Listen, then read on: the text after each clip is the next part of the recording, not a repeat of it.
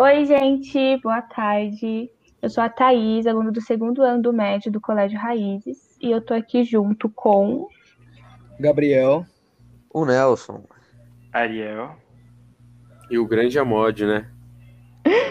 E hoje a gente vai. Nos foi proposto, né, para fazer esse podcast e falar sobre algumas dificuldades, alguns problemas que nós encontramos no sistema educacional brasileiro. Então, nós vamos apresentar algumas questões que nos incomodam a maioria delas são coisas que nós não aprendemos na escola, que não contempla a curricular, mas que é muito importante. E no final nós vamos apresentar uma proposta de solução que seja eficaz e que dê para colocar em prática. Bom, eu vou falar sobre a educação financeira. E enquanto eu estava lendo essa a matéria sobre isso, eu vi que tinha uma matéria que a dois, em 2018 eles estavam fazendo um projeto que até, dois, até final de 2020 teria a, o, a educação financeira dentro de todas as escolas, tanto públicas quanto particulares. E é um negócio que não, acabou não ocorrendo, né? E a economia poder, é muito importante, fundamental para as crianças e para elas no desenvolvimento para a vida toda que as, as crianças já têm que ter um conhecimento desde pequeno, né, sobre o seu dinheiro. E a economia poderia ser implementada não só com matemática, mas em todas as matérias, é, mas também não como uma, uma consciência exata, mas sim como humana. Não adianta só colocar um livro para dizer que você tem uma educação financeira. Tem que ser as pessoas têm, têm que trabalhar os sonhos e trabalhar a autonomia. E a educação financeira seria implementada desde o ensino médio até o. Não, desde o ensino fundamental até o ensino médio. Isso aí, eu acho legal que o Gabriel acrescentou aí pra gente. É, eu concordo, eu acredito que a educação financeira seja uma matéria que a gente aprende mais na prática, né? Eu vou falar um pouco dentro do tema educação financeira sobre investimento, né? Investimento no geral.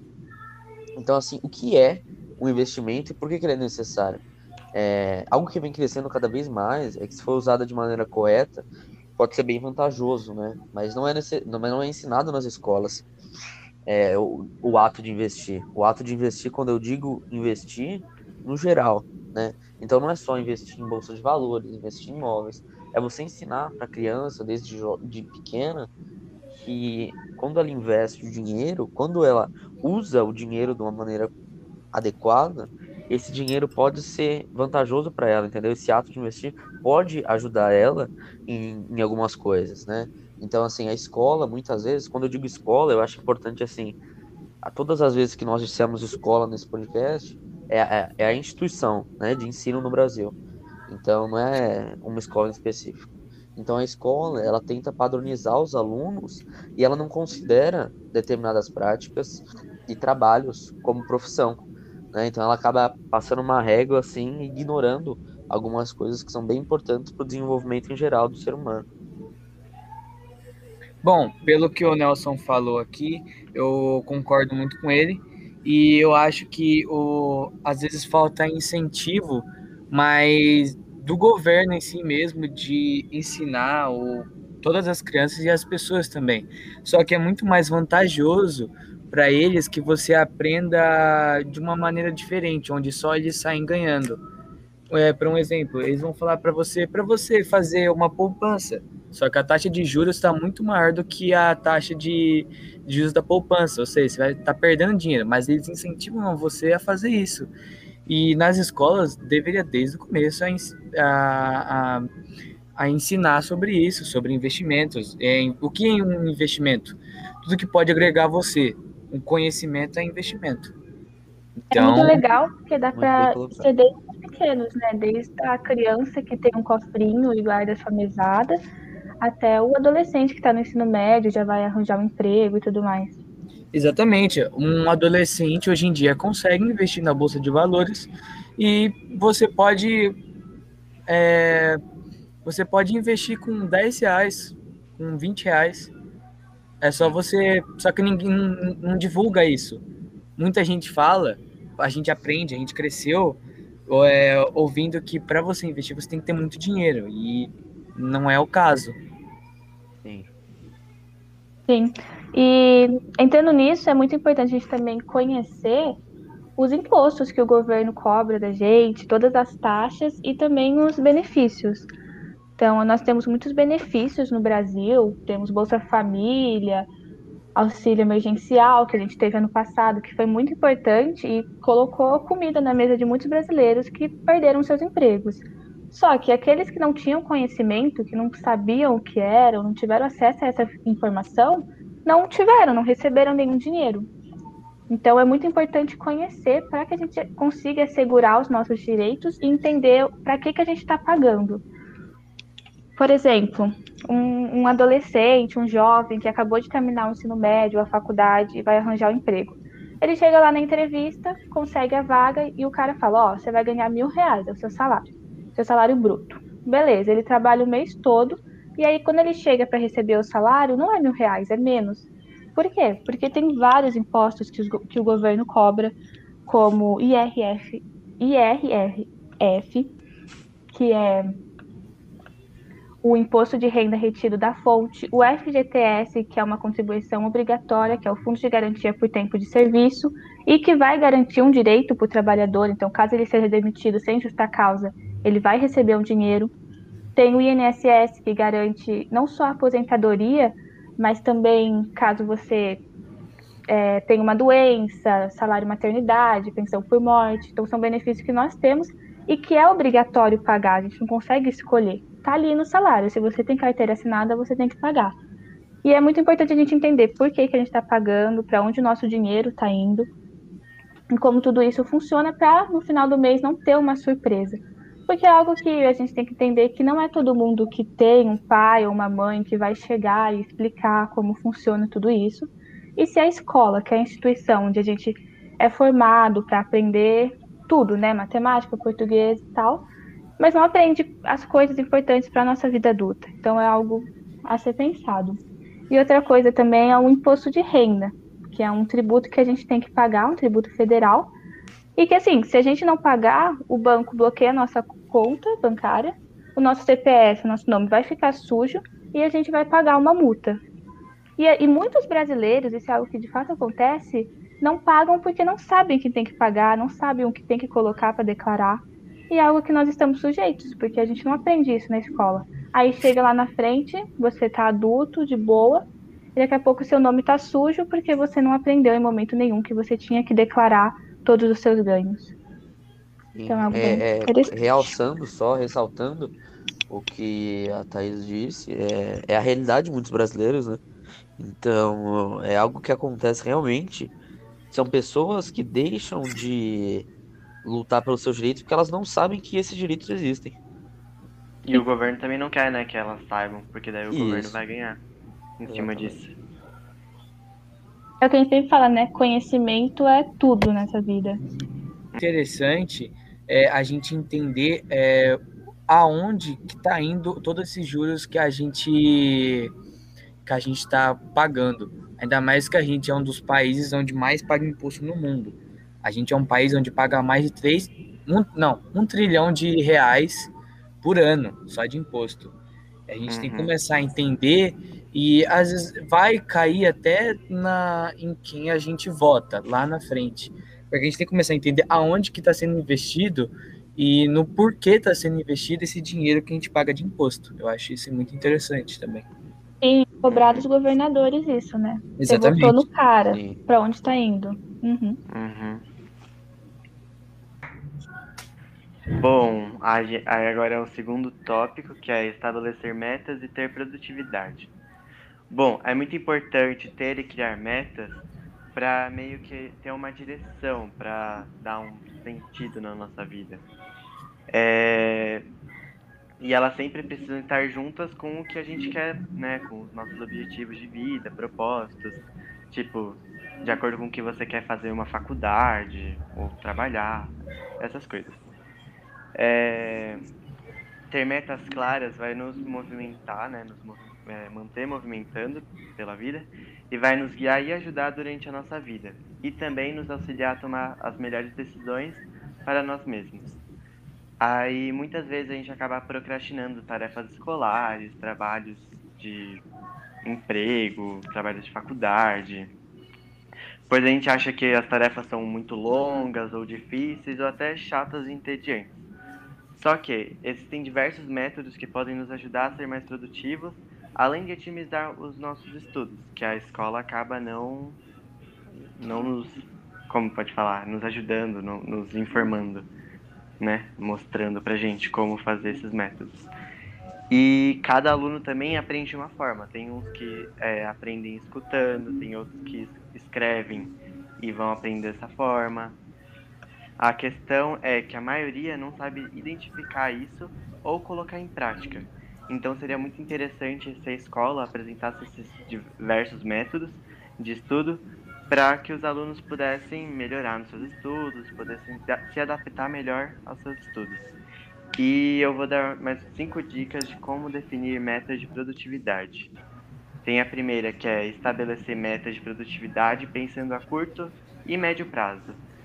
Quando a gente for fazer uma meta, a gente não tem que pensar a 10, daqui 10 anos, daqui 20 anos. Tem que pensar algo que seja daqui, tipo, num curto ou médio prazo, porque senão a gente acaba se desestimulando a fazer as coisas.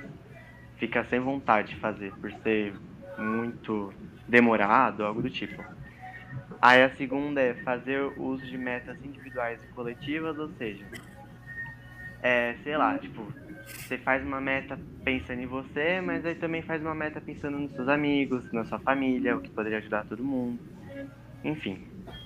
A terceira dica é seja realista e pé no chão, ou seja, não vai criar metas que é tipo impossível, tipo, é, sei lá, viajar pelo universo e viajar pela velocidade da luz. É algo que, por enquanto, é impossível pra gente, né? Então, não vai viajar no mundo das ideias pensando nas metas. Tem que ser algo que seja mais realista. Tipo, você quer entrar numa faculdade, então você pega quais são as metas. Estudar na, né, o que você quer passar, tipo, arquitetura. Vai lá, estuda matemática e tal para conseguir passar na faculdade de arquitetura. Aí a quarta dica é faça reuniões periódicas para ajustar, ajustar as metas. Ou seja, é, você vai lá, fez as suas metas. Aí você vai lá e revisa suas metas para ter certeza se é aquilo que você quer, para ter certeza se você vai conseguir. Enfim. E a quinta é tipo, você pensar, se você conseguir conquistar aquela meta, você, sei lá, vai lá no mercado e compra um doce para você comer ou algo tipo uma recompensa, sabe? É muito importante a gente se desafiar, né, e ver o nosso uhum. limite, a gente sempre pode tentar ir mais. E é muito e eu acho legal também, desculpa, Thaís, pode continuar. É muito interessante essa questão de método de estudo, porque a gente meio que aprende a estudar errado. Eu estava pesquisando esse, esses dias e tem um método de estudo que chama Acting Recall, que é você estudar por meio de testes. Então você vai se testando num conhecimento sem você ter estudado nada sobre, só com o que você já sabe. E depois que você vai acrescentar informações. E não é o que a gente aprende na escola, a gente aprende a fazer mapa mental, a fazer resumo, esse tipo de coisa que cientificamente foi comprovado é menos eficaz que outros métodos onde a gente vai usar o nosso cérebro de forma diferente e que poderia ser ensinado para otimizar o nosso estudo, a nossa forma de aprendizagem e tudo mais. Uhum, sim. Desculpa. É, eu acho importante o que o Ariel falou sobre as recompensas, né? Então, para tudo que a gente for fazer, é legal ter um tipo de recompensa para o nosso cérebro entender que valeu a pena, sabe? Eu acho isso também, acho isso muito legal. É igual o, o cachorro, né? O cachorro, ele, você manda o cachorro sentar, quando ele senta, ele come ração. É a mesma coisa com a gente, né? Não faz sentido? Uhum. Faz total sentido.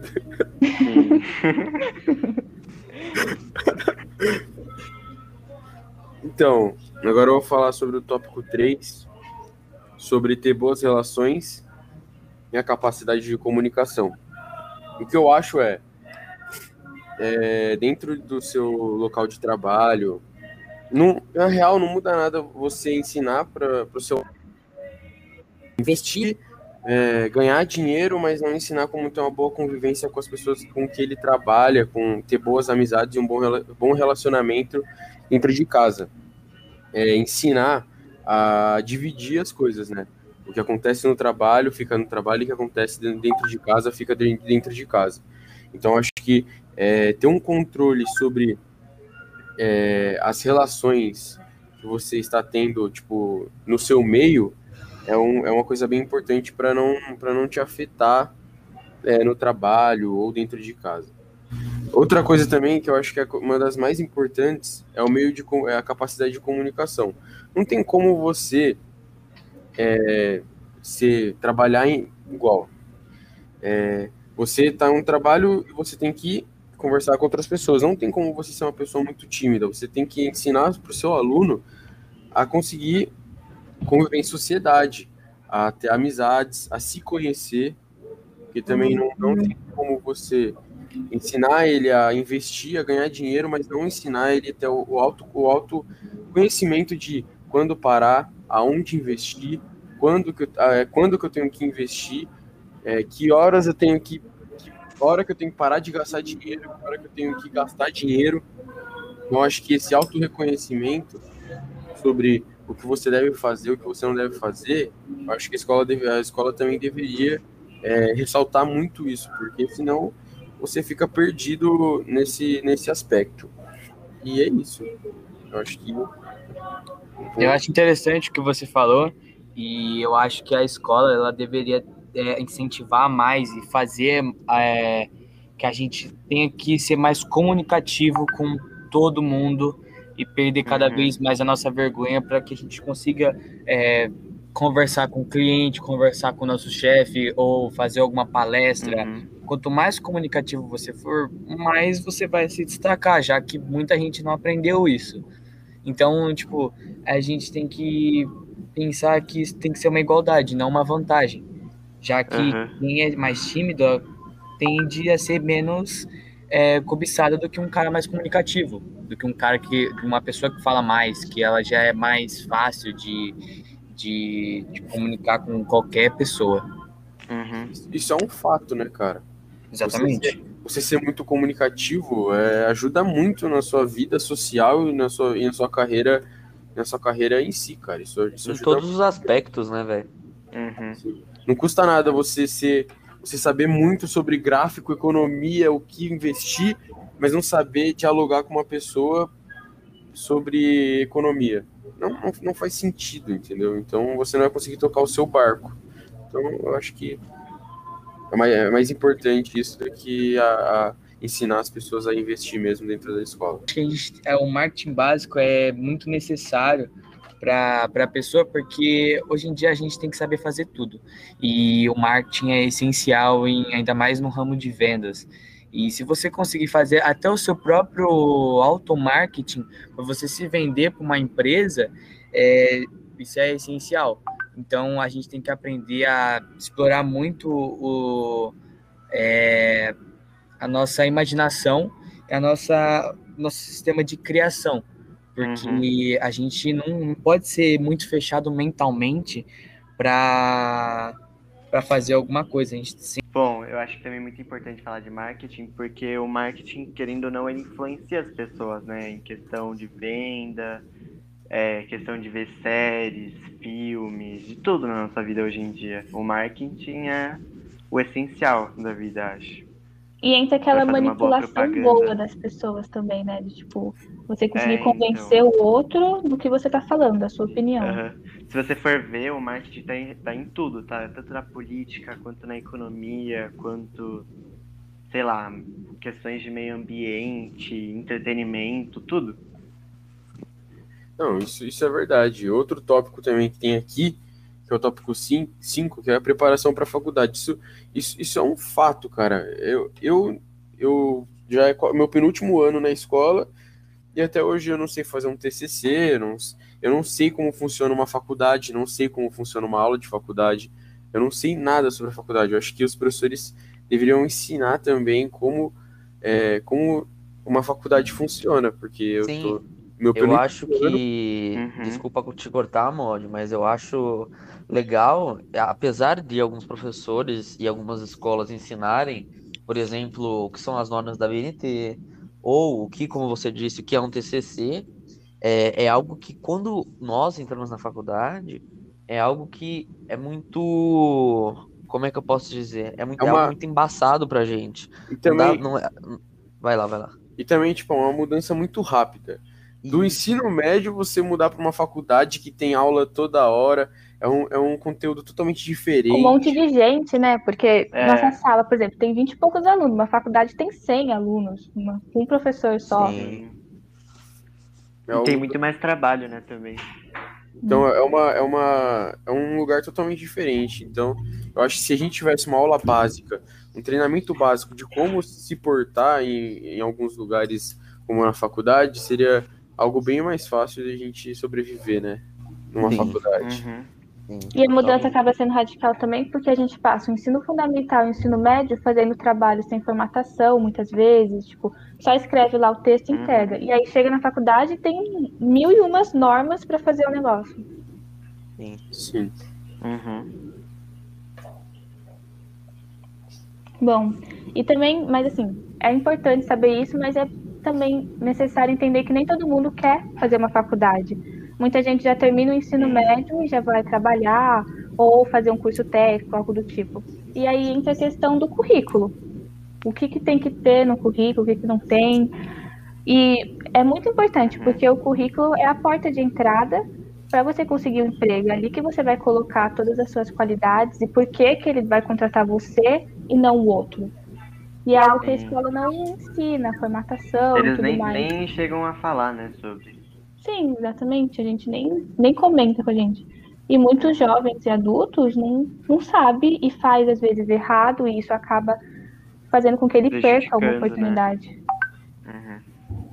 Ainda mais que, assim, desemprego enorme no Brasil. Qualquer coisa que faça você se destacar já é ótimo, né? Sim. sim. Se a gente se destacar em meio a outras pessoas. E uma outra forma disso é a forma como você vai se comportar na entrevista de emprego. Então é muito importante, e algo que a gente não é ensinado, é você se preparar. Então você pesquisar sobre a empresa, sobre o emprego que você quer arranjar, os Uhum. valores, os princípios dessa empresa, para você chegar lá e ir melhor que os outros. Porque, por exemplo, você vai numa empresa onde eles estão buscando um funcionário que saiba trabalhar bem em grupo. Aí você vai lá na entrevista, ele te faz uma pergunta e você responde que você prefere trabalhar sozinho, que você não se dá bem muito em grupo e tudo mais. Cara, você já vai ser eliminado, basicamente. Se tiver uma outra pessoa, um outro candidato que gosta de trabalhar em grupo, ele já vai pegar a sua vaga. Então é importante ter essa consciência, não mentir na entrevista, mas se adaptar Uhum. para você conseguir um emprego. E também moldar sua postura, suas vestimentas. Você não vai chegar num numa entrevista de emprego para ser advogado de bermuda e chinelo. Não, você tem que se vestir de acordo, né? Isso é, isso É é muito importante. É, E eu vou falar agora um pouco sobre política, no geral. É, sobre política não em um sentido filo- filosófico, assim, mas a política sobre o ato de votar. Né? Principalmente num país igual ao Brasil, que eu acredito que a política é extremamente importante para o futuro da nossa sociedade, no futuro da nossa sociedade no geral. Uhum. Então, assim, a política é extremamente importante nas nossas vidas, no nosso dia a dia, é, mas a falta de preparação e da educação política, é, eu entendo co- é, como uma eleição funciona e, e no, no geral, porque a gente cresce com isso, né? Mas a gente não aprende, por exemplo, a votar conscientemente. A gente não aprende, não são todas as escolas que têm um processo, por exemplo, de representação de classe que isso eu acho que é algo extremamente importante, né? Então, assim, você já desde pequeno começa a criar algum tipo de consciência de você começar a escolher em quem você vai votar, porque essa pessoa vai definir as atitudes que vai decorrer ao longo do seu ano, ou ao longo do bimestre, ou ao longo de quatro anos, entendeu? Eu acho isso extremamente importante. A gente saber como funcionam os votos nulos, como funciona o votar em branco, todos esses pequenos detalhes, sabe? E a gente acaba aprendendo na hora que precisa aprender, na hora da, do choque, assim. Sim. E a falta Eu- dessa. no ensino tem consequências. A última eleição mostrou isso. O, o número de votos nulos quase que superou, não sei se superou os votos, tipo, nulo, sabe? E as pessoas não entendem Uhum. o que é elas votarem em branco, qual que é o problema disso. Sim. E também a escola não não, não, não, nos dá interesse, né, de estudar e pesquisar sobre política, É, é entender verdade. o que, que um político quer fazer, quais são suas metas. essas Exatamente. coisas, E eu acho que, tipo, a, a escola deveria ter realmente, como você falou, incentivo, e a pessoa também ter o próprio incentivo de procurar saber, pois o Brasil é um, um país que não está nas melhores é, nas melhores situações e foi, foi a gente que, que colocou isso, que a gente não sabe Sim. escolher e nem pesquisar. A gente ficou 10, mais de 10 anos com a pior economia que o, que o Brasil já teve, por culpa nossa, de não saber Uhum. votar, até uns Sim. 10 anos atrás. Sim, E eu acredito a que gente não deveria cabe. ter- Oi? Vai lá, vai lá. A gente deveria ter, o- ter o estudo do que o, o que o cara estava propondo. É, a gente não pode votar igual muita gente vota só porque conhece ou já ouviu falar do nome da pessoa. Tem que Sim. ver o- a proposta de governo dele. tem Ou que pelo ver- santinho, né? Ganhou Sim, eu acredito que não. Eu, eu acredito que não cabe a nós julgar nenhum tipo de governo, porque a gente não tá aqui para isso. Mas é importante a gente falar numa forma geral sobre o que o Gabriel acabou de dizer, né? Então, se algo aconteceu na política, foi resultado das escolhas dos habitantes do país. Exatamente. E muita gente não sabe o que é votar nulo.